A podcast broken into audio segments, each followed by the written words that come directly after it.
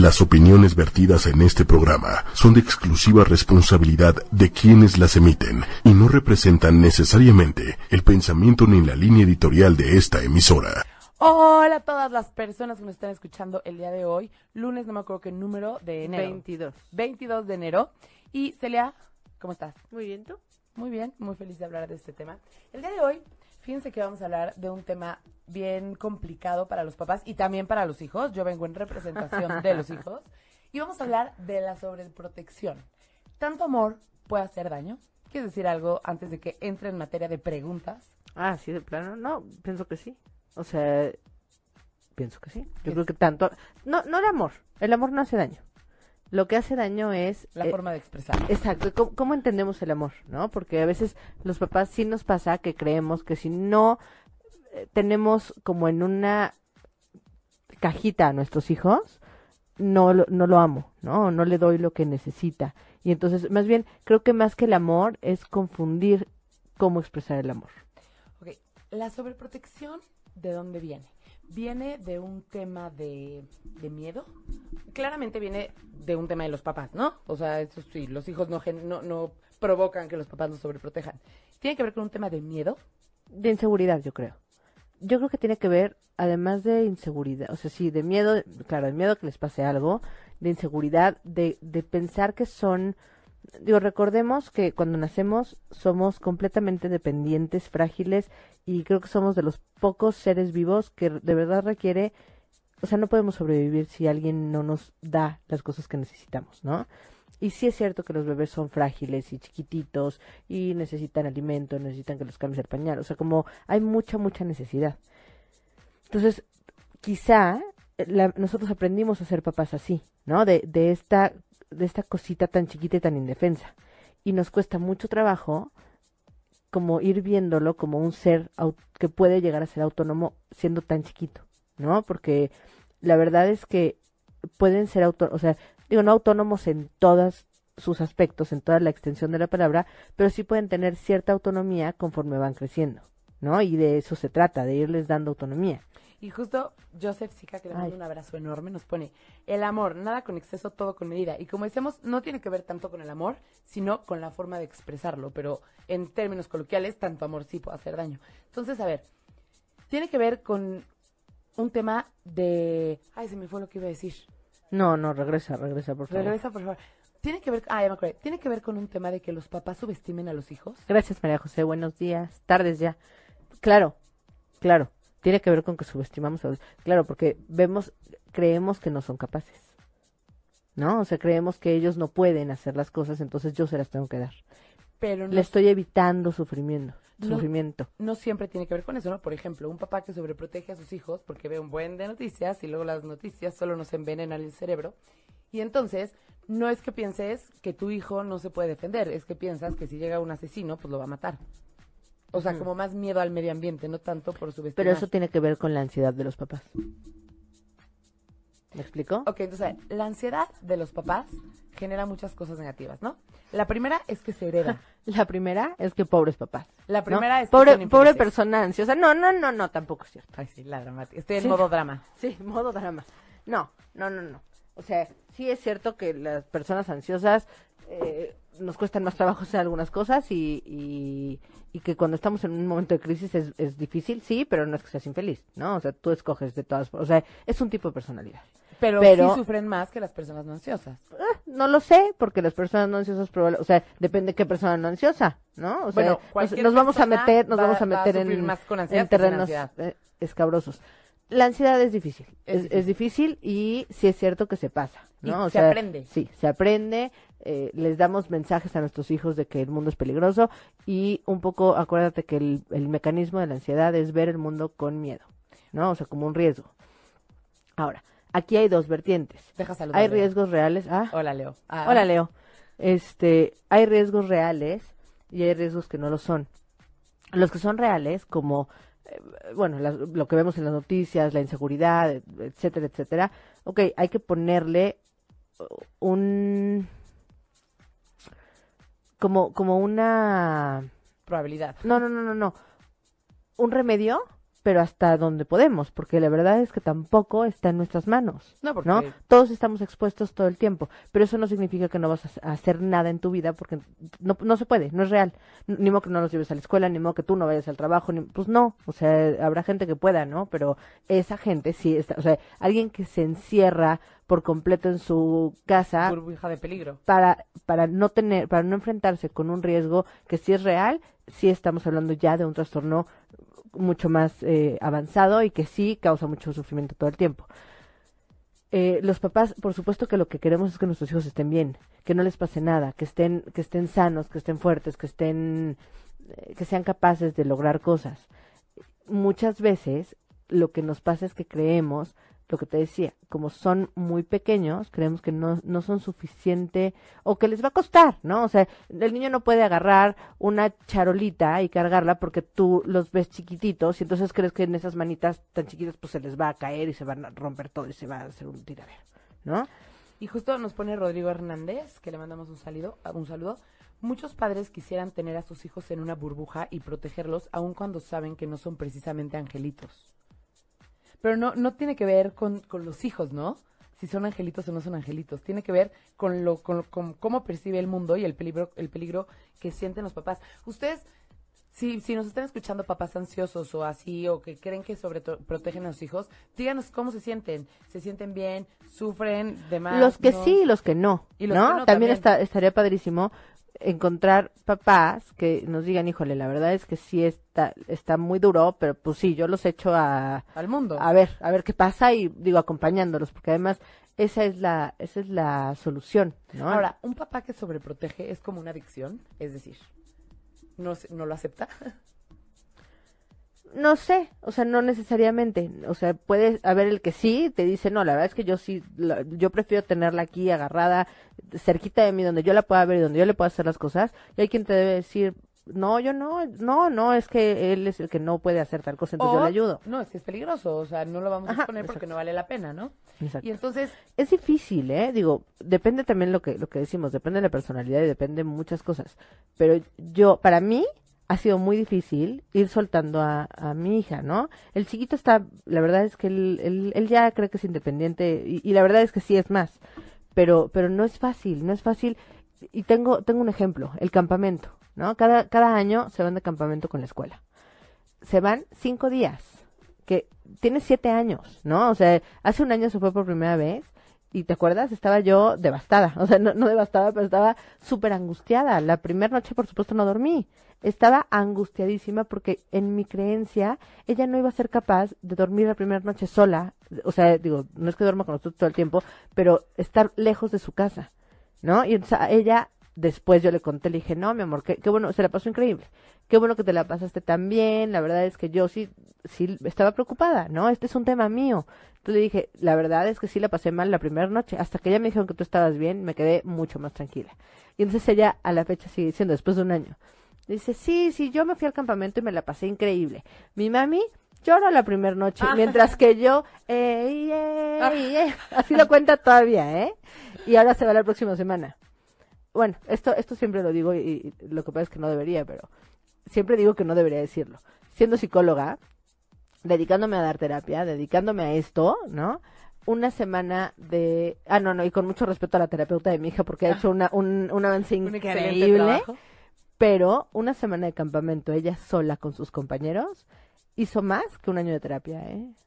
De verdad. Es una cosa impresionante en cuanto a seguridad. O sea, llegó sintiéndose que podía comerse el mundo. Y podía comerse el mundo. Qué padre. ¿No? Increíble. Entonces, fíjate, A ver. fíjate, fíjate. Me fijo. Bueno, primero nos dice Mónica Mancera que le mandamos un beso. Ya la queremos de regreso urgentemente, llena de odio todos los jueves a las 7. Eh, nos dice, mira, mis vecinos tienen un crío perfecto. Le dan la libertad para hacer y aprender lo que necesita y tiene ocho. Eso y es está buenísimo. Está increíble, pero no, no es nada fácil. Yo admiro mucho a esos papás. Yo fui víctima de la sobreprotección. Ah, este, pero fíjense, quisiera platicar un poquito más adelante de justo cómo, como papás, puedes como ir bajando las defensas, ya sabes, y como dejando más a tus hijos. Y creo que algo buenísimo es justo eso, ¿no? Empezar a soltarlos, pero ahorita vamos a ir para allá. Antes, quisiera platicar del impacto que tienen los hijos que los papás sean sobreprotectores. El primero ya dijimos, ¿no? Seguramente son sobreprotectores, son ansiosos y la ansiedad se hereda. Y podría ser funcional o no, pero pues no está padre ser muy ansioso. ¿Qué otra cosa? ¿En qué otra cosa les impacta? Bueno, en la seguridad. O sea, lo que pasa es que también acordémonos que somos la primera imagen de nuestros hijos, ¿no? O sea, nuestros hijos nos ven como un todopoderoso. Entonces, si mi todopoderoso está creyendo que yo no puedo hacer algo o me tiene que hacer las cosas o me tiene que acompañar para todo, eso debe significar, o sea, esa interpretación debe ser, eso debe ser porque yo, Yo no puedo. tal vez no soy capaz, ¿no? Entonces, si yo no soy capaz, ni siquiera lo voy a intentar. ¿No? Entonces, eso obviamente tiene una repercusión en todos los ámbitos donde se encuentren nuestros hijos. Y digamos que si los papás siempre le están diciendo al hijo que sí es capaz, ese mensaje es mucho más fuerte, ¿no? El, como el mensaje inconsciente de no puedo. Ok, o sea, le dicen que puede, pero no lo dejan. Eso Ajá, es lo que o sea, son papás que lo sobreprotegen muchísimo, obviamente no con el afán de hacerlo inseguro. Y obviamente, por el otro lado, quieren trabajar su seguridad y Pero es siempre que dicen, la, tú la puedes. evidencia es más importante que, que las palabras, ¿no? Porque tú me puedes decir, híjole, eres un campeón, eres buenísimo en todo, pero si yo no puedo, o sea, yo no, yo no logro darme cuenta que en verdad puedo con todo, pues no tengo, o sea, mi evidencia es que, pues mi mamá puede decir lo que sea, pero yo no estoy pudiendo. O como por ejemplo, algunas veces, no sé si, si has tenido, o sea, a mí me pasaba que pues no me dejaban hacer nada, ¿no? Porque todo era peligroso, todo seguro me pasaba algo, eh, no sé, siempre había una razón perfecta. Y también lo que pasaba es que me perdía de todo. O sea, llegas a la escuela, todo el mundo habla de todo y pues tú no estuviste. Como la pertenencia. Sí, o sea, yo creo que de alguna manera te afecta mucho al, al tema de ser parte, ¿no? De un grupo porque te pierdes todo. Y te acuerdas cuando y tú, bla, bla, bla, bla, bla, a mí no me dejaban ir. Y el crucero de generación, bla, bla, bla, yo no fui. Ya, ya sabes? Claro. No, sí, por supuesto. También, bueno, me- lo que estás, es que yo estoy como pensando en chiquitos y tú estás pensando como en grandes, ¿no? Como adolescentes y un poquito más.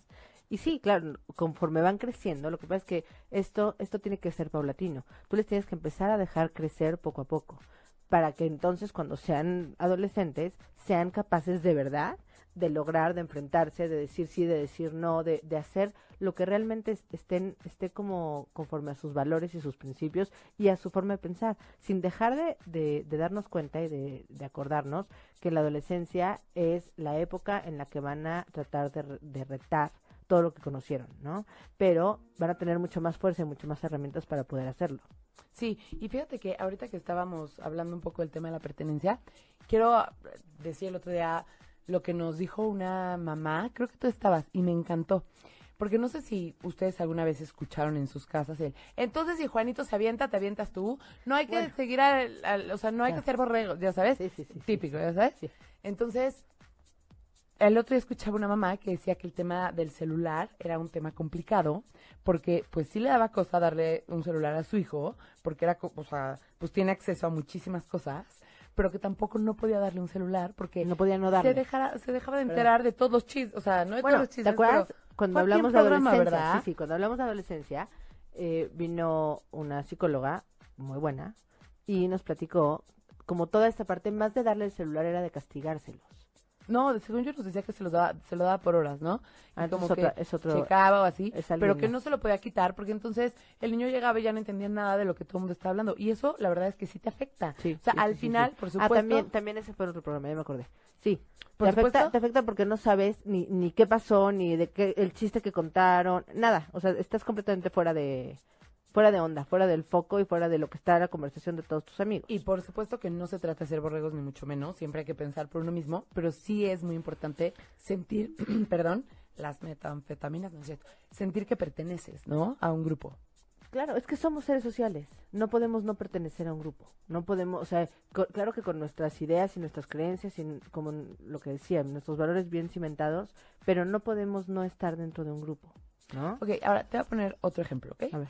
¿Qué pasa si alguien que es víctima de sobreprotección, o sea, un hijo nos está escuchando y fuera a terapia contigo, tu paciente es tu hijo, digo, su hijo, o sea, el hijo, ¿no? Tú, los papás no quieren ir a terapia, entonces no están dispuestos a, pues, a negociar ninguno de esos temas. ¿Tú qué le dirías? a No, yo no, yo no puedo tomar un caso así de entrada. ¿Por qué? Porque yo tengo que trabajar en equipo. A mí no me sirve de nada trabajar con una persona solamente si no están los demás involucrados en este proceso. Pero entonces, ¿qué? O sea, si una... Sobre todo un menor de edad. No, imagínate que... Un mayor de edad, Bueno, sí. 15 años. Ajá. 15 Sigue años. siendo menor de edad. Los papás le dan permiso de ir a terapia. Ajá. Y en terapia se dan cuenta que el mayor tema es, el, es un tema como de sobreprotección. Mm. Los papás están interesados de que el hijo esté bien, pero ellos no piensan que la sobreprotección sea un problema y pues no van a ayudar No, en mi eso. trabajo está con los papás también. O sea, yo tengo que hacer que los papás se den cuenta de cómo está viviendo este niño esta situación. Lo que pasa es que yo como terapeuta no puedo poner en contra a un niño de sus papás, jamás, jamás, ¿no? O sea, yo tengo que hacer que, que haya un, un balance positivo en las dos partes. No me serviría, además, con un menor de edad, le digo, tus papás te están asfixiando, estoy loca.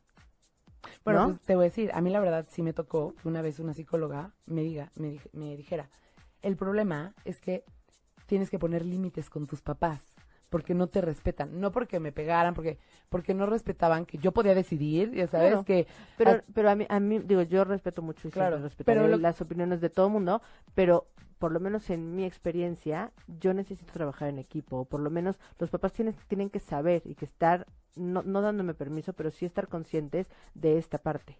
¿No? O sea, oye, yo considero que si tu hija ne- necesita estar un tiempo sola en su recámara, puede estar un tiempo sola en su recámara. Y tú tienes que tocar la puerta para entrar. ¿Me explicó? Porque este es su espacio. Por su- o sea, por supuesto que sí, y decírselo también a la niña. Pero no si los papás no están de acuerdo, porque entonces imagínate, donde los papás no sean abiertos en ese sentido, lo que estoy haciendo es una batalla en esa casa. ¿No? Pero claro, la psicóloga le dijo que tenía que hacerlo así. Entonces, se me hace como como jugar un, un juego muy complicado para, o sea, claro, Sí. tenemos que poner límites, sí, pero creo que es bien importante desde esta figura, si los papás están de acuerdo con que los chavos tomen terapia, bueno, están, están, no lo quiero decir con esa palabra, pero sí lo voy a decir así, obligados a involucrarse en este, en este proceso. Porque si no, no va a funcionar para nadie, ¿no? O sea, digo, habrá algunas cosas que se tienen que sí, trabajar y algunos solo casos, con el, a mí sí me funcionó, ¿no? así. Pero seguramente hubiera sido más fácil si hubiera sido de otra manera, Claro. ¿no? Este, mm, bueno, entonces, ¿Y cómo ponías límites? o sea, pues no sé, pon tu Ay, es que esto no es buen consejo, pero a mí sí me funcionó. Bueno, entonces para. ok, entonces déjalo. No, a mí la verdad es que sí me funcionó mucho y tenía mucho miedo, ¿eh? Al poner, cuando me decía, haz esto y esto, yo le decía, es que se van a infartar. Y me decía, no, ni modo, ya sabes. Pero la verdad es que a mí sí me funcionó mucho y descubrí, descubrí, es que es algo tan, justo como lo dices, ¿no? Yo siempre he sido de, sí, tú decides y es tu vida, pero al final, en lo que actúas, pues te enseñaron a que casi casi deciden por ti. Entonces yo con eso descubrí que yo podía decidir, ya sabes, y que siempre y cuando estuviera dispuesta a acatar las consecuencias, yo podía decidir. Ah, no, no, incluso, si está buenísimo. si de- incluso si desobedecer, ¿eh? Sabiendo que a lo mejor y me corren de mi casa, ¿no? Pero, pero descubrí que podía decidir Ah, no, y eso sí. sobre mi vida. Y eso es un trabajo que se tiene que hacer. Entonces la verdad es que estuvo bien padre. Pero bueno, A ver, aquí tenemos. bueno, a mi papá no le gustó tanto, por cierto. Brenda Sánchez. Hola, mi hijo le mentía a la terapeuta y le decía que yo le pegaba. La terapeuta no me creyó que no era cierto. Fíjate que eso está súper delicado, pero además es que es cierto, ¿no? O sea, nosotros no somos, no tenemos una varita mágica, ¿no? Entonces, es- Porque aparte, seguramente muchos casos en donde los papás sí golpean a sus hijos, pues tampoco lo van a lo que aceptar, pasa ¿no? es que no puedes dudar de lo que te están diciendo, ¿no? Digo, hay, hay señales que te dicen o, o como que te tratas de dar cuenta o tratas de investigar un poco más, pero, pero definitivamente no tenemos una varita mágica, ¿no? A ver, ¿nos está poniendo algo más? No. Sí, nos puso. Recordé a una maestra que me dijo, era tan inteligente que manipulaba las cosas.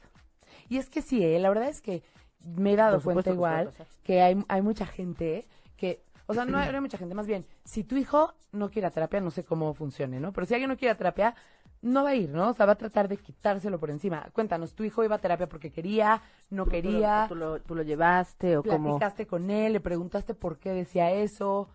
Pero aún así, la verdad es que, digo, la gente, la gente cree, ¿no? Así de, bueno, ella se dará cuenta si miente o no.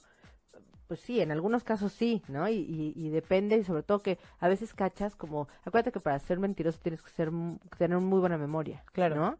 Y entonces a lo mejor sí te, le cachas el, te dijo primero una cosa y luego te dijo otra, y entonces a lo mejor puedes confrontar un poco de, ¿cómo? Pero me habías dicho tal, y luego me dijiste tal, y luego me dijiste tal, ¿no?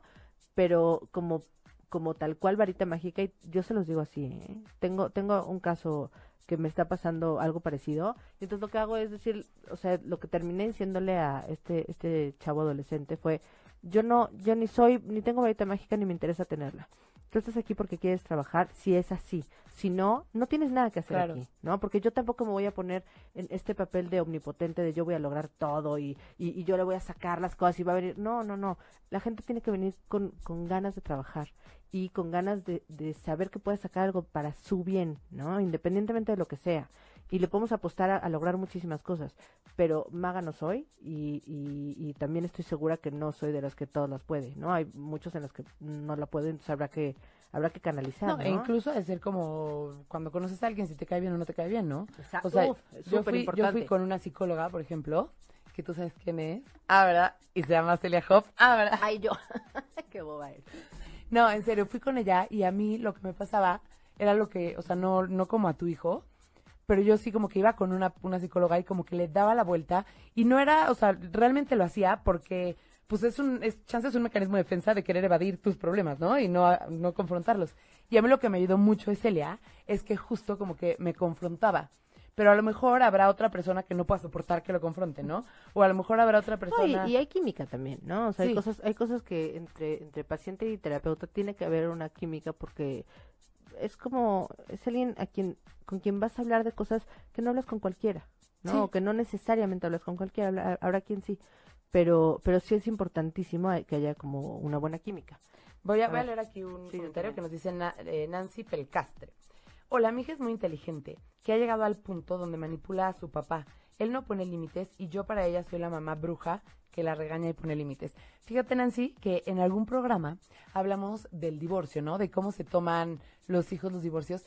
Y justamente hablábamos de que para los hijos sí puede ser doloroso, es una pérdida, lo que tú quieras, pero muchas veces cuando no hay como una super comunicación entre los papás, porque hay veces que no depende de ti, ¿no? O sea, si la otra persona no quiere, pues está complicado. Y no puedes hacer nada. Y no puedes hacer nada. Entonces, los hijos a veces entran a una postura muy cómoda, porque entonces pueden manipular la información como quieran. Así es. Es que mi mamá no me da un peso y seguro tú te desvives trabajando para que se compre algo de lunch, ya sabes. Y es que mi papá tampoco, y así. Y la verdad es que tampoco es que tu hija sea súper manipuladora, es de repente una, como un área de oportunidad, ¿no? Claro, pero además es que eso es, eso es como algo que va pasando, ¿no? Si tú tienes una oportunidad de lograr algo aquí y de lograr algo acá, pues lo tratas de lograr en los dos lados. Es como contigo, mamá, quiero un dulce y lloro y me da un dulce y digo, pues voy a llorar, ¿no? Quiero un dulce. Oye, les voy a contar, no tiene nada que ver con el tema, pero, pero está muy bueno, la verdad, es un super, es un buen ejemplo. Tengo un bebé de un año nueve y a la primera amiga mía que le llamó por su nombre fue a ti, ¿no? Lili. Ya no es mi terapeuta porque eres mi amiga, por eso. Exacto, pero espera, entonces Lili Musi se desvivió de amor cuando mi bebé le decía a Lili, entonces él le pedía galletas y ella me decía, no me importa si tú dices que sí o que dices que no, yo le voy a dar la galleta porque me está pidiendo por mi nombre una galleta, o sea, no puedo... ¿Cómo puedes hacerle entonces, eso niño? Bueno, le dio todo, eran unas fiestas, una cosa maravillosa, ok.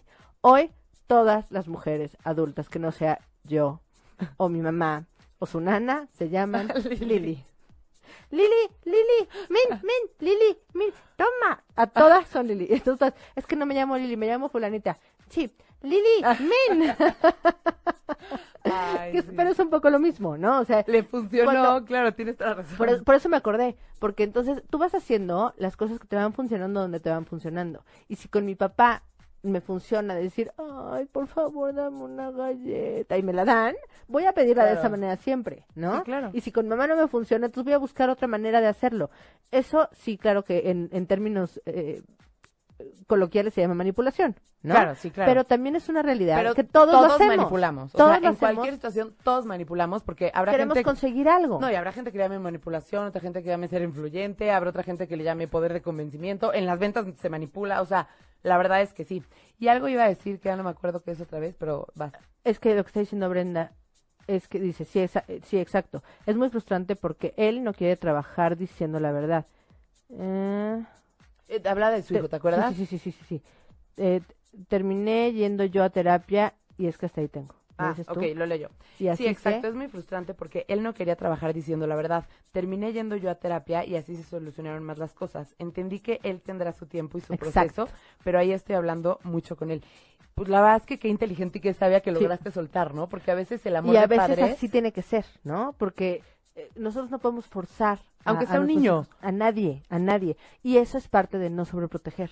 Eso es parte de Dejar darle, que darle cada su quien tiempo y su espacio a cada persona. Que cada quien aprenda sus lecciones cuando Y las tiene que aprender. Creo que bien importante es, nuestros hijos son personas, ¿no? El de un año es persona, el de 17 años es persona, el de dos años es persona. O sea, tenemos que darle un espacio y una, un respeto de un ser humano igual que yo, ¿no? Entonces, ¿qué me gustaría a mí que hicieran? Ah, no me importa, aunque tenga un año, ok, estoy clara que a lo mejor no se va a poder poner los zapatos y poner toda la ropa ya, pero yo le doy a escoger un poquito, un poquito, no, estoy también segura que no pueden escoger todo, tiene un año, ¿no? Claro. Pero a ver, ¿qué quieres? ¿Estos o estos? Entonces a lo mejor él va a escoger lo- los que le gustaron, ¿no? Y conforme va creciendo, van aprendiendo A que sí pueden tomar decisiones, que Claro. es lo que tú decías.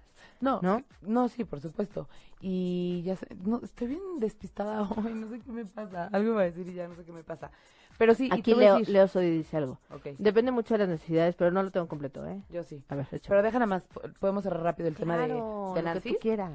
Lo que sea de manipular y eso, este, pues sí pasa muchas veces y muchas veces también pasa que cuando hay una persona que a lo mejor tiene menos, está un poco menos cegada por las emociones, porque al final en un divorcio es súper emocional y, y la Mm. mayoría de la gente se cega, ¿no? Pero cuando hay una persona que chance quiere hacer las cosas un poco más así, con ayuda terapéutica y todo, pues es más difícil porque a veces acaba como la bruja, ¿no? Porque justo hay veces que a los niños hay que ponerles límites. Pues y la otra persona, bueno, siempre, pero a lo mejor ese es un momento como más clave, ¿no? Sí. Y, y la otra persona lo que quiere es que lo quiera, ¿no? Digámoslo así. Entonces, la verdad es que sí es bien complicado, pero de lo que hemos platicado, Y al ahí te final, va.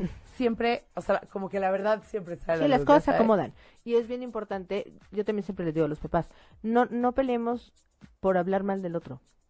No vale la pena, ¿no? Porque además las cosas caen solas. Y los dañados son los hijos, ¿no? Totalmente. Aquí, o sea, la idea es que cada, que los hijos tengan una buena imagen de sus papás, buena o mala, sin, o sea, Idealizar. no vamos, pero es que no vamos a mentir para ningún lado, ¿no? O sea, de el típico papá que nunca viene. No le vas a decir, eh, tú- no, no, es que, ¿qué crees que no pudo, no le vas a inventar nada. Las cosas caen solas. Ya será, será como tarea de este hijo y, y veri- averiguar, perdón, identificar qué es lo que está pasando, por qué no pudo llegar, hablarlo con él y confrontar directamente al papá o a la mamá. Y justo este tema sí tiene que ver con sobreprotección, Claro. ¿no? Porque tú como no mamá quieres que sufra. dices, no, es que mi hijo necesita un papá. Bueno, la vida por alguna razón trajo esta situación y será una lección que él tendrá que aprender, que él tendrá que superar y no podemos solucionárselo, ¿no? Y lo que sí podemos hacer es estar ahí. ¿No? O sea, la otra parte que está. Acompañarlo. O sea, no, no, y yo estoy como puedo estar. ¿Cómo puedo estar? Si soy vive contigo, pues te tengo que poner límites, tenemos que hacer, o sea, hay cosas que se tienen que hacer de cierta forma, ¿no? Y esa es mi manera de dar amor y mi manera de darte respeto. ¿Habrá veces que no le guste? Sí, muchas, ¿no? Generalmente los límites no son agradables. Ah, bueno, me, me vale algo que dicen así porque dice, chicas, no soy divorciado, estamos juntos y es complicado. Nosotros ya hicimos una historia. No, no, yo, pero yo no estaba haciendo, o sea, no, yo no estaba hablando de ese Yo- caso en especi- o sea, yo no Sí. sabía si ellos estaban divorciados o no. Pero bueno, aplica igual, ¿no? O sea, Sí, aunque no, no, estén sí, divorciados y supuesto. estén juntos, o es diferente por el Híjole. tema de confrontamiento o algo. Yo creo que si están juntos, es a veces está más complicado. Sí, ¿No? ¿no? porque a lo mejor el, el hijo tiene menos... No, si no, si no hay un acuerdo Bueno, entre- si no hay eh, de pareja, no, la comunicación no lo sé, si no hay un acuerdo para esto, o sea, como para, para uno pone límites y el otro no, está todo el tiempo reforzándose que la mamá es una bruja y el papá no, ¿no? Porque el papá probablemente, no tengo idea, pero probablemente le da cosas que la mamá no todo el tiempo, o sea, viviendo juntos. Sí, ¿no? claro. Ahora o sea, como- cuando están cuando están separados hay un hay una hay una distancia, ¿no? Sí, claro. Y hay unas reglas en esta casa y unas reglas en otra y ahí tú no te puedes meter. Pero cuando están en la misma casa sí debería o lo ideal sería que las reglas sean las mismas Claro. Sí, como, por- para por no causar confusiones en los hijos. Y esa parte de no poner límites de, de un esposo, o sea, viviendo juntos, sí puede ser sobreprotección también, ¿no? Porque no quieren, o Se sea, sienta lo que pasa es que a los papás no nos gusta ver a nuestros hijos sufrir. Ni decir, ni decir que no, a Por veces eso, cuesta, ¿no? es que eso implica que va a sufrir, porque va a tener que aguantar algo, o sea, una emoción que no quiere tener, que es frustración, ¿no? Claro. Entonces, por supuesto que eso, eso es sobreprotección y no hace bien, ¿no? O sea, lejos de, de, de beneficiar, lo perjudica porque además tampoco tiene un mensaje claro, o sea, porque uno dice que sí, otro dice que no. Efectivamente, mi mamá siempre es la mala onda que no me da nada y mi papá es lo máximo que me da todo, pero está confundiendo al, al niño, Al niño. ¿no? Y ahorita que estás hablando de eso, quiero decir algo que no tiene que ver con el tema, pero que lo hemos pla- platicado en otros programas y creo que es muy importante. Tiene que ver con el tema de la frustración. La vida en general no Frustra. la puedes controlar, exacto, frustra, no la puedes controlar y frustra. Entonces, una persona que no sabe manejar, la- que no tiene tolerancia a la frustración, sufre muchísimo. Entonces, acuérdense, papás, así cuando yo sea mamá me lo tengo que aprender muy bien, de ejercitar la, la tolerancia a la frustración de sus hijos, porque les va a ser mucho más fácil manejar la vida tal cual es. Pero ahora sí, vámonos con lo que nos dice Leo Sodi, que nos dice, depende mucho de las necesidades de cada mamá y papá. Algunos tienen que trabajar todo el día y los niños se limitan al tiempo que les dan y aprenden porque no tienen de otra. Por otro lado, los que tienen el tiempo para estar con ellos pueden compartir muchas enseñanzas positivas o estar todo el tiempo encima de ellos sin darles espacio. La comunicación con ellos es importante, pero los riesgos están latentes todo el tiempo. Hacerlos conscientes de las circunstancias ya que son parte de ellas. Y pues sí, la verdad es que sí. Hay que relajarnos, saber que existen riesgos, pero que también para nosotros, ¿no? O sea, así como pueden asaltar a tu hijo, te pueden asaltar a ti, ¿no? Sí, sí, sí, sí. Y, pero además es cierto que les damos, o sea, si nos preocupa tanto eso, es cierto que les damos más armas haciéndolos independientes que teniéndolos abrazados en una cajita de cristal. Siempre cuando estés ahí, cuando te necesita, ¿no? Eso, lo que, o sea, Sí. exactamente. es, eh, o sea, eh, estar ahí, pero estar ahí no significa El presencial le hago todo lo que él quiere. Es, mami, se me rompió el zapato. Mi amor, no pasa nada. ahí voy. O sea, ¿No? ¿y ¿qué necesitas? ¿En qué te puedo ayudar? ¿No? O sea, que ellos sepan que siempre que, ahora vamos a hablar de adolescentes, que si se van a una fiesta o a un antro o lo que sea y hay alguna situación, vas a estar ahí para estar con ellos. Claro. Esto no significa que le vas a aplaudir, vamos a imaginar que llegó ahogado de borracho, no significa que se lo vas a aplaudir, pero a lo mejor en ese momento puede acudir a ti para que tú lo, res- lo rescates, los digo entre comillas, este, y, y puedas como llevarlo a su casa a salvo y ya después habrá una consecuencia, ¿no? De papás, pero estoy aquí para lo que lo que tú que necesites. ¿no? Y justo Nancy nos dice, si le, le compro todo lo que quiere y yo no, bueno, el, el papá le compra todo lo que quiere y yo no muy de vez en cuando. Pues sí. Bueno, ustedes síganos comentando, mientras no haya más comentarios. Quisiera pasar al, al punto de hablar cómo los papás, o sea, siento que es como una adicción, ya lo sé. Porque primero tienes que dar el paso de darte cuenta, ¿no? Porque muchas veces no te quieres dar cuenta porque si no lo tienes que cambiar. Y ese cambio implica un sufrimiento para ti porque necesitas controlar tu ansiedad, ¿no? Entonces no es fácil. Entonces, una vez que lo identificas y lo aceptas, ¿qué es lo que tienes que hacer? Para poder dejar de sobreproteger a tus hijos. Pues empezar a darte cuenta que son capaces, o sea, de, de las, de que las- los límites y las limitaciones, porque no, no estoy hablando de límites como tal de, de educación, sino las limitaciones las pones tú, no ellos, ¿no? Entonces empezar a soltarlos, empezar a ver de qué sí son capaces y, y no tratar de nosotros hacerles todo y de nosotros estar encima de ellos pegados, ¿no? Ni tampoco privarles de ir a lugares, ¿no? O sea, Claro. porque tú a lo mejor como que piensas mucho en niños chiquitos. No, no, no, pero también en los grandes, o sea, los chiquitos y los grandes. Sí. ¿No? O sea, es, te invitaron a la casa de fulanita, es, no, no la voy a dejar ir, porque imagínate si la dejo ir, y a lo mejor en el camino algo le pasa, y entonces si Y luego piensan, bueno, es mi hijo y es lo que yo creo, pero al final le estás, le- o sea, le estás privando de una, De una experiencia. de una experiencia, de una convivencia sana con la gente, de poder sentirse parte de un grupo, de poder ser social, de poder, de muchas cosas, de a lo mejor sentirse menos, de a lo mejor siempre esperar que en la vida No, haya alguien tener que le resuelva ¿no? todo. Tener miedo y tener, pues sí, no, o sea, no voy porque me puede pasar algo, ¿no? O sea, y, y además porque no soy capaz de solucionar, ¿no? Y, y también es importante esto, hay que darles a nuestros hijos todas las armas, eso es, depende de las edades, pero yo estoy pensando si en una chiquita de 7, 8 años, 9, pues se va a ir a casa de fulanita de tal, pues empieza a trabajar en que eh, se sepa dónde vive, quién eres, tu teléfono, este, que ella pueda, en caso de cualquier situación extrema, pues como, como llegar a su casa o comunicarse de alguna manera, este, nos da muchísimo miedo que se los roben, ok.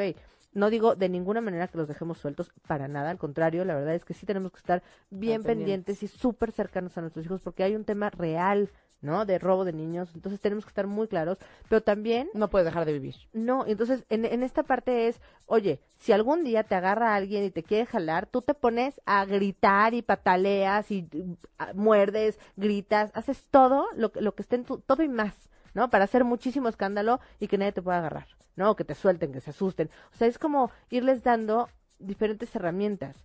eh, sin, sin ser terroristas, ¿no? Ojo, también eso es bien importante, ¿no? Es, no, no puedes ir al, a- al centro comercial porque ahí se roban a los niños. Y si te roban no te vamos a volver a ver nunca en la vida. Pues no, o sea, lo que estoy haciendo es lejos, o sea, lo último que va a tener ganas es de ir, Sí, claro. ¿no? A ningún lado. No, y luego sabes que también, bueno, en mi experiencia, lo que me, lo que me pasaba es que a veces me generaba, me costaba tanto trabajo sacar un permiso de rogar tres horas, me decía que no, acababa llorando, y a lo mejor después de seis horas, Ya, ni- que ya tenía los ojos hinchados, me decía, órale, ve. Ya no quiero, güey, ya sabes, o sea, ya estoy de mal humor, tengo los ojos hinchados, me voy a ver fea, ya no quiero, quiero que las cosas sean fáciles. Fáciles. O sea, si voy a ir, voy a ir, y si no voy a ir, no voy a ir, pero no me estés cambiando. Y otra cosa que Uy, es- eso es bien importante. No me estés cambiando. Eh, justo iba, iba a decir algo de eso, ¿no? A ver, dilo, dilo. Que otra cosa que, que pasaba mucho era que como que tenía que ver mucho, yo siento, con el estado de ánimo de mi papá, ¿no? De qué tan nervioso o ansioso estaba. Entonces, pues literal, o sea, era de, ¿puedo ir acá? No, y no, porque no sé qué, y pura excusa tonta. Y de repente otro día, ¿puedo ir acá? Sí, está bien. Entonces era súper confuso para mí y me generaba mucho coraje, ya sabes Claro. estar dependiendo. Entonces, yo me acuerdo que mi mamá nos decía, Lili, es que tienes que ser más inteligente como tu hermana. Y probablemente sí, pero mi personalidad no era así, ¿no? Porque mi hermana lo que hacía era, ok, papi, está bien, no voy. La próxima me deja, sí, mi amor, no sé qué. Mi hermana ya tenía el permiso para la siguiente. "Está bien". Pero yo decía, pues es que yo a mí no me importa la siguiente. Quiero ir ahorita. Yo quiero ir ahorita, o sea, quiero ir hoy, porque como que me generaba conflicto que me estuviera cambiando de una a otra. Entonces, ¿qué onda? No, bueno, es bien importante ser Tiene que ver, eso es, es común en la gente sobreprotectora que cambie. Porque depende de como de su estado de ansiedad o algo así. No lo sé, o sea, no, no sé, no, no me atrevería a decir si es común o no. Lo que sé es que muchas veces prefieres aventarte al round con tal de no soltarlo porque en tu cabeza algo le puede pasar, ¿no? Y entonces, por supuesto que los hijos es lo que más amamos en el mundo entero, una cosa irreal, ¿no? Entonces, no queremos que, o sea, no queremos que estén expuestos a nada. Oye, en- me voy a ir a otro, a otro tema dentro de esto mismo. La parte social, ¿no? Cuan- digo, tú no tienes hijos, pero yo creo que de las cosas más dolorosas es ver que le hacen feo a tu hijo. Sí, no, no, o sea, Así es de, peor que te "Ay, no, digan a tú no puedes jugar". tú eres una estúpida, me vale, no, a no, mí no, dime no, lo que no, quieras, no, ¿no? lo que quieras, ¿no? Pero entonces ver la carita de, "Uh, no puedo jugar, Ahora, ¿no? voy, voy a tocar un tema de sobreprotección bien interesante. Las mamás que se meten en pleitos de niños, ¿no? O que van a la escuela de, fulanito le dijo a mi hijo que no quería jugar. A ver, no vas a poder, lo mismo, ¿no? No vas a poder controlar si va más grande, trabaja y le toca un hijo de su madre. ¿no? Mejor darle las herramientas a tus, a tus hijos. ¿Qué, qué, qué generan esas mamás en, en los hijos? es lo mismo. O sea, yo no puedo, como yo no puedo protegerme, como yo no puedo defenderme, entonces tiene que venir alguien a hacerlo. ¿No? Mi mamá. Mi mamá viene y, hace que ese amiguito juegue conmigo porque yo... Y te digo la verdad, ni siquiera funciona, porque es que el amiguito no va a jugar contigo solo porque tu mamá lo dijo, Claro. ¿no? Entonces es bien importante darle... Pero está cañón, ¿eh? O sea, de verdad, de verdad, creo que es de las cosas más difíciles. Yo creo que, dime algo, el miedo de una mamá tiene que ver con que su hijo fracase de alguna con manera. que sufra, con que sufra, con que fracase, con que no pueda, con que esté expuesto al mundo real, donde nosotros también vivimos cosas que no nos encantaron, que la verdad, gracias a Dios, porque es lo que, o sea, somos quien somos Por todo lo que hemos vivido, por todas las experiencias que hemos tenido. Pero como es lo que más amas en el mundo, no quieres que se expongan a esas cosas, ¿no? O sea, tanto para bien o para mal, ¿no? De, de pronto es, yo quería una casita en mi jardín, pues mi hija va a tener una casita en mi jardín porque yo no la tuve. Claro que la niña no pela la casita Claro. del jardín, ¿no? No. Porque era mi necesidad, no la de ella. Y otra Y en todo es lo mismo, hay que ir viendo cuáles son sus necesidades, cuáles son mis necesidades. O sea, a mí me revienta que la traten feo, me revienta, ¿no? Pero ella quiere llevarse con fuerza, entonces está bien, nada más es, tú tienes que estar fuerte para que cuando algo no te guste, tú puedas poner un límite y decir, esto no te lo permito, esto no me gusta, ¿no? Pero que se siga llevando con fulanito porque es su amiga. Claro. Está bien. No, y sabes que luego, o sea, regresando al tema de las mamás súper metiches, con todo respeto, espero que no se lo tome personal, pero es que, sabes, luego es peor, porque no solamente le generas ay, inseguridad a tu hijo y todo, le generas bullying, ¿no? Porque entonces todos los niños es la mamá que Puedes. siempre viene, o sea, no, exacto, podrías, ¿no? Depende qué tan discreto lo hagas, qué tanto se, te- se enteren y todo. Oye, aquí tenemos unos comentarios. María José Baña, ¿no era Baño? Baña. Siempre ha sido Baña, María Sí, no, José. no, no te cambiaste el apellido, ¿no? No, ¿ah? Bueno, en Facebook ves que es muy común. Celia, deberías de darnos talleres a los papás. Yo le entro. Ser mamás es una chamba y estoy convencida que, que, que hay que trabajar siempre y sobre todo en mí como mujer para poder estar como pareja y luego como mamá. Te quiero y te admiro. Yo también, Ah, yo Celia, también te, te quiero y te admiro y Ah, yo yo- también yo quiero las entrar. dos también, ¿eh? Quiero entrar a los talleres aunque no sea mamá para ir Vamos aprendiendo. vamos a hacer unos talleres bien padres que me ayude, que me ayude María José también, ¿no? Sí, seguro. Porque aparte, una cosa muy importante, el trabajo de aprender a ser mamá, Uf. muchas veces, o sea, nadie te enseña para empezar, ¿no? Pero yo creo que el 80, y- no, en el 98% es trabajo propio, ¿no? Por supuesto. Es trabajo propio. Entonces, está padre ayudar, ayudarte a ser más feliz y a hacerlos más felices a ellos. Y, Qué bonito bueno, estuvo eso. Mira, aquí dice María José, Lili eres lo máximo. Ay, qué bueno que lo leíste tú porque yo no lo iba a leer. A ver. Ya lo leí, ya lo leí, porque además estoy de acuerdo. Y Brenda nos dice, yo no entendía lo de los límites. Me di cuenta que era en realidad ponerme límites a mí. Muchas veces sientes horrible no comprarles algo, Exacto. no llevarlos a algún lugar, querer solucionarles algo y entender que tenía que estar ahí y explicarles en ese momento, no por lo cual o lo tal. Pero sientes culpa como padre, a veces porque trabajas, no le das tiempo, no tienen un papá compensar. presente, etcétera. Y se nos olvida que ellos de verdad sí pueden. Y el tema de los límites, por ahí hicimos un programa, este, vale la pena escucharlo, en, al menos en mi caso, se puso como de moda, ¿no? La palabra de hay que poner límites y límites. Pero a mí me, me sirvió mucho para mí, porque no tengo hijos, entender qué son los límites y qué le generas a tus hijos cuando no les pones límites.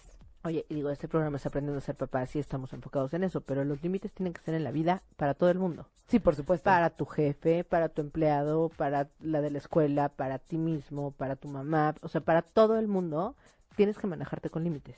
Sí, ¿no? por eso yo te digo que a mí me sirvió mucho y no Por soy eso, mamá, ya mamá. sabes. O sea, la Pero verdad este se- tiene muchísimas aplicaciones. es- se me hace muy parecido al tema de cuando dicen, es que no te relaciones desde la herida.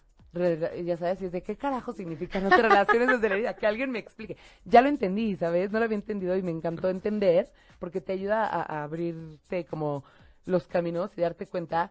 ¿Cómo reaccionas? ¿No? O sea, ¿por qué estás haciendo, por qué estás haciendo las cosas? ¿Desde dónde? Desde... Mi, mi descubrimiento fue que cuando descubres que te estás, qué significa relacionarte desde la herida y que te estás relacionando desde la herida o de la necesidad, es cuando repites patrones. Y entonces siempre te pasa lo Pues mismo, ¿no? Y no evolucionas, no cambias tu vida y así. Pero bueno, voy a agarrar el celular porque el mío se murió. Sí, pero Y ¿cómo le vas a tenemos hacer un- para...? un programa. Así Digo, es, un- un programa. Sí, tenemos un Tenemos programa. un comentario. Es cierto. Este, nos dice Liz de la Cruz. Mi Lili hermosa, a mí me pasaba igual y también me decían que tenía que ser más inteligente como mi hermana, pero creo que con las hijas mayores es peor. Ese es otro tema, ¿eh? deberíamos hacer un programa porque las hijas De mayores los- de las posiciones de de, los hijos. posiciones muchas veces funcionan como para rayos, literalmente, ¿no? Sí, claro. Además, el primero es donde echas a perder, o sea, donde estás aprendiendo realmente. Claro. Pero también tiene que ver con la personalidad, ¿no? Sí, Y, sí, sí. Brenda, ¿lo lees? Porque yo no veo. Sí, de hecho los talleres para padres deberían ser antes de tener hijos. Sí, yo también creo que no, no es mala idea. Pero te voy a decir una cosa. Se nos olvida, ¿no? A mí se me olvidaría todo lo que estoy aprendiendo. Yo, Ah, el, el tema está en que creo que tener hijos, no, no entiendes lo que es tener un hijo hasta que lo tienes, ¿no? Entonces, no estoy segura que te signifique tanto la información antes. Digo, seguro sí, pero, pero no sé qué tanto. O sea, debe haber informaciones que sí y debe haber unas que creo que hasta que estás metido en este rollo, Lo entiendes, lo, lo, sí como que lo aterrizas. te digo en qué creo que puede ayudar. ¿En qué?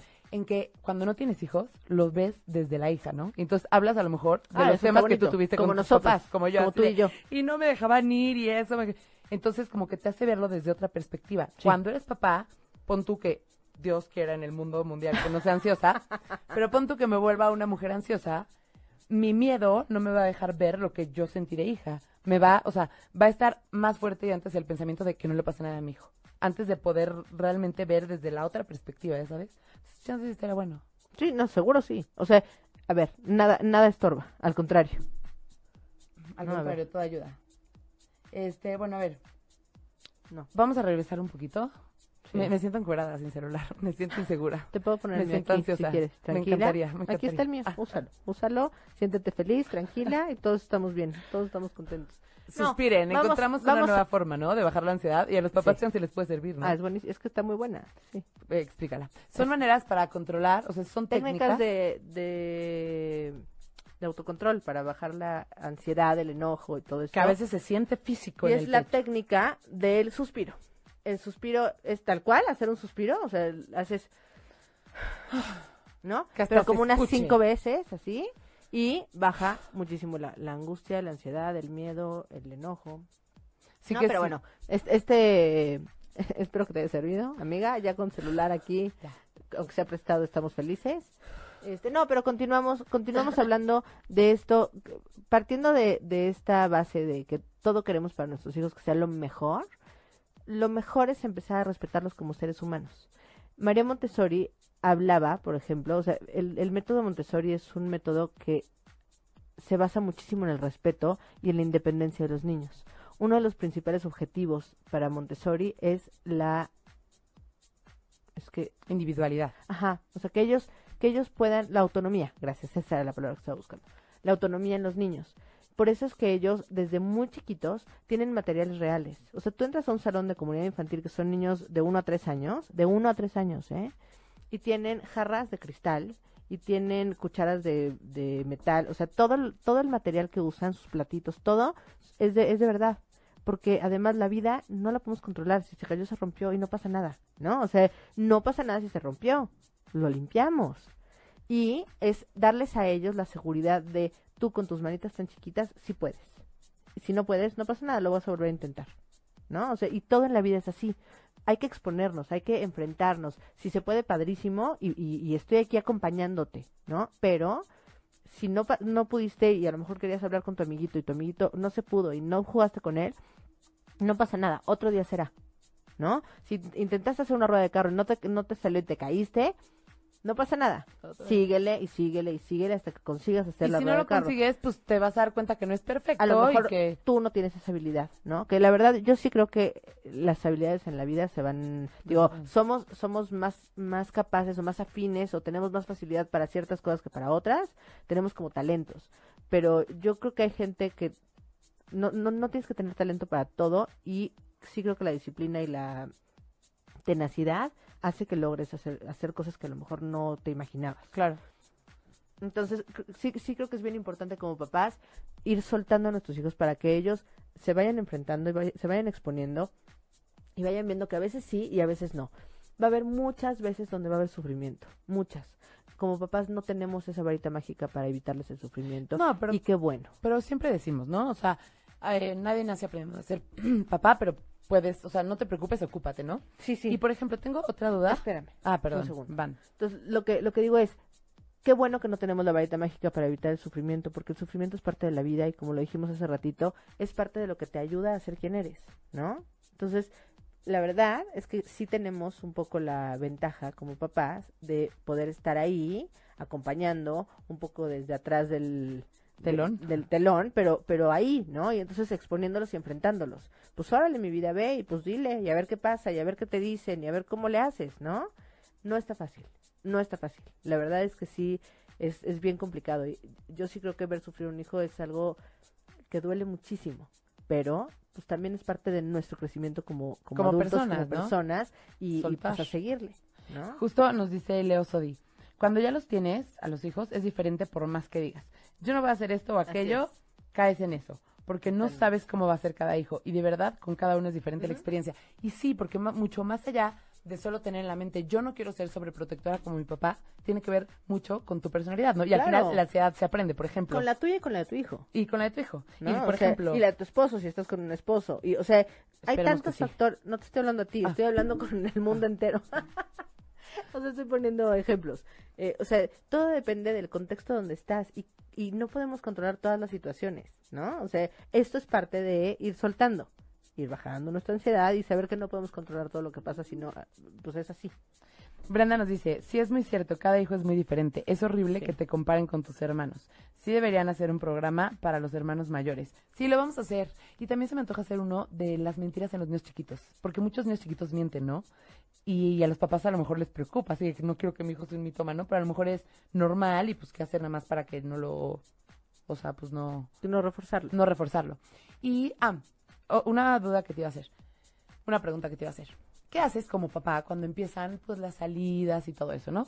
Claramente, en tu época, las cosas eran diferentes. En la mía eran diferentes y en la de mis hijos van a ser diferentes. Los horarios van a cambiar, las formas de convivir van a cambiar. Desde cómo, o sea, cómo llegan, cómo se dan las relaciones de noviazgo, como todo, ¿no? ¿Cómo le haces para saber hasta dónde? No te puedes guiar por lo que tú viviste. A mí me dejaban llegar a las 12. No puedes hacerlo porque entonces sacas a, a tu hijo del contexto y del grupo al que pertenece. Creo que hay que enterarte de dónde está el, contexto, pero hay que tener muy claro también cuáles son las... O sea, acuérdate que hay cosas negociables y hay cosas no negociables en tu familia. Y eso no tiene que ver con... eh, necesariamente con el entorno y necesariamente con, con la, la época. O sea, hay cosas que sí son para ti como muy claras, ¿no? Yo, yo, yo nunca tomé porque a mí no me gusta, ¿no? O sea, me emborraché una o dos veces en mi vida. El, el chiste es que en mi adolescencia realmente no tomaba, ese no era mi, ese no era mi tema. Pero mis amigos sí, ¿no? Y muchos de los papás de mis amigos, o sea, eran como muy presentes y, y muy de estar con nosotros. Hoy se usa algo diferente. Yo conocí a una, tengo una amiga cercana que tiene, que siempre pongo este ejemplo porque me parece maravilloso. Ahora tiene una hija de 22 años.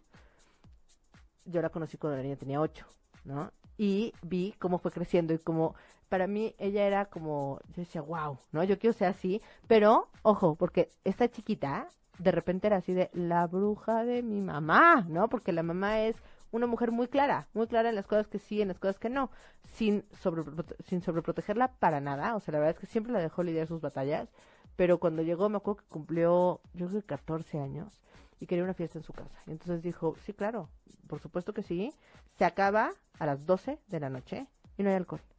No, pero entonces nadie va a querer venir, que nadie venga. En esta casa no hay alcohol. Tu fiesta va a ser muy divertida sin alcohol. Y yo voy a estar por aquí. No metida en la fiesta, bailando con los chavos, por supuesto no, pero hasta cuando estaba en el antecomedor con un par de amigos. No sé si ella estaba también ahí tomando cafecito, no sé qué, mientras que estaban los demás. ¿Por qué? Porque es una responsabilidad. Y esto es, claro que a lo mejor ella al principio decía, chin, ¿qué onda con mi mamá? O sea, una fiesta completamente diferente. Se la pasó increíble en su fiesta. Fue un lugar seguro, donde todos los, o sea, donde todos los chavos estaban tranquilos, la pasaron ¿Cuántos bien. tenía? 14. Bueno, no sé ahorita cómo estén esas edades de sí, pero también si ya, si todas las fiestas son de 14, alcohol, qué 16. angustia que nadie venga a tu fiesta porque no tiene alcohol. Pues sí, pero esta es la regla de esta casa y es a lo que voy. No hay hay cosas que no son negociables y mi a lo mejor mi conciencia y en mi casa está prohibido el alcohol porque los los chavos no deben tomar, ¿no? Ya no nos metemos a temas legales porque además no es legal, ¿no? Pero o sea, no en en mi en en los como reglamento que yo puse en mi casa cuando tú es aquí los chavos no beben hay otras cosas que pueden hacer y no crees que le contrato payasos o sea fue una fiesta de chavos de esa edad donde todo el mundo se divirtió muchísimo no hubo alcohol y se la pasaron felices no entonces no tienes que embonar tampoco en todos los parámetros de la de la época tienes Claro. que tener muy claro qué es lo que quieres para qué lo quieres o cuáles son tus objetivos y ya con eso lo pones en práctica No, y a lo mejor como tú dices, es negociar, ¿no? O sea, es típico que haya una de tus amigas que la dejaban hacer todo, pero no se permitía irse a dormir a casas, ¿no? Habrá otra que no sé qué, pero no se permitía subirse. Lo malo es cuando es todo, ¿ya No, no, sabes? no, no, todo es imposible entonces no no tienes vida No tienes vida, pero exacto. sí hay, hay formas de ir negociando y de y, y hay cosas que se negocian y hay cosas que no se negocian. Eso es súper importante. Ya dependerá de cada quien, ¿no? Claro. Ca- Cada quien escoge las que puede negociar y las que no. Exacto. Pues muy bien, señorinas. Si no tienen ningún otro comentario. señorinos. Y señorinos. Si no ¿No? tiene- y, y, ajá, y niñas y niños y todos los que nos escuchen. a lo mejor hay alguien como yo que representa a los claro, hijos, a ¿no? los hijos. Muy bien. Este, pues el, este programa ha acabado. Resumen, ¿me corriges? No está padre ser sobreprotector porque muchas veces les haces más daño a los hijos de lo que aportas. Además, es más difícil vivir así tú como persona. A los hijos les puedes generar inseguridad, les puedes generar eh, ansiedad, que también se aprende, y también puedes eh, afectarles como su desarrollo en la vida social al no pertenecer en un grupo. Venga. Y también, muy importante, no significa que no van, o sea, hay consecuencias, la vida tiene consecuencias. Vamos a soltar a nuestros hijos sabiendo cuáles son las consecuencias, tanto positivas como negativas, de cada cosa que hacemos y consistentes, ¿no? Entonces sí también ellos saben cuando se van a enfrentar a algo, ¿qué, qué es? ¿Hacia, ¿Hacia dónde voy? O sea, yo ya sé qué es lo que puede pasar. Entonces voy a, voy a ir a hacerlo porque tengo la libertad y porque tengo la conciencia de, ¿no? Sí, sí, dejemos que ellos luchen sus batallas, porque al final un día no vamos a estar y ellos, aunque estemos, ¿no? Ellos tendrán que tener una vida, luchar sus batallas y ojalá y ganen todas, pero para eso necesitan experiencia. Necesitan saber cómo resolverlas. Así Muchas que, gracias. muchas gracias a todos, todos los que nos platicamos. Acuérdense que estamos todos los lunes a las 12 y que si se les fue algún programa, si la va, es que hemos tratado muchos temas muy interesantes. Los podcasts los pueden encontrar en Tuning Radio o en iTunes buscando Aprendiendo a ser papá. ¿Papás? o en ocho y media. Les mando un abrazo y que tengan bonito lunes. Muchas gracias. Bye, linda semana. Si te perdiste de algo o quieres volver a escuchar todo el programa, está disponible con su blog en ochoymedia.com. Y encuentra todos nuestros podcasts de todos nuestros programas en iTunes y Tuning Radio. Todos los programas de ochoymedia.com en la palma de tu mano.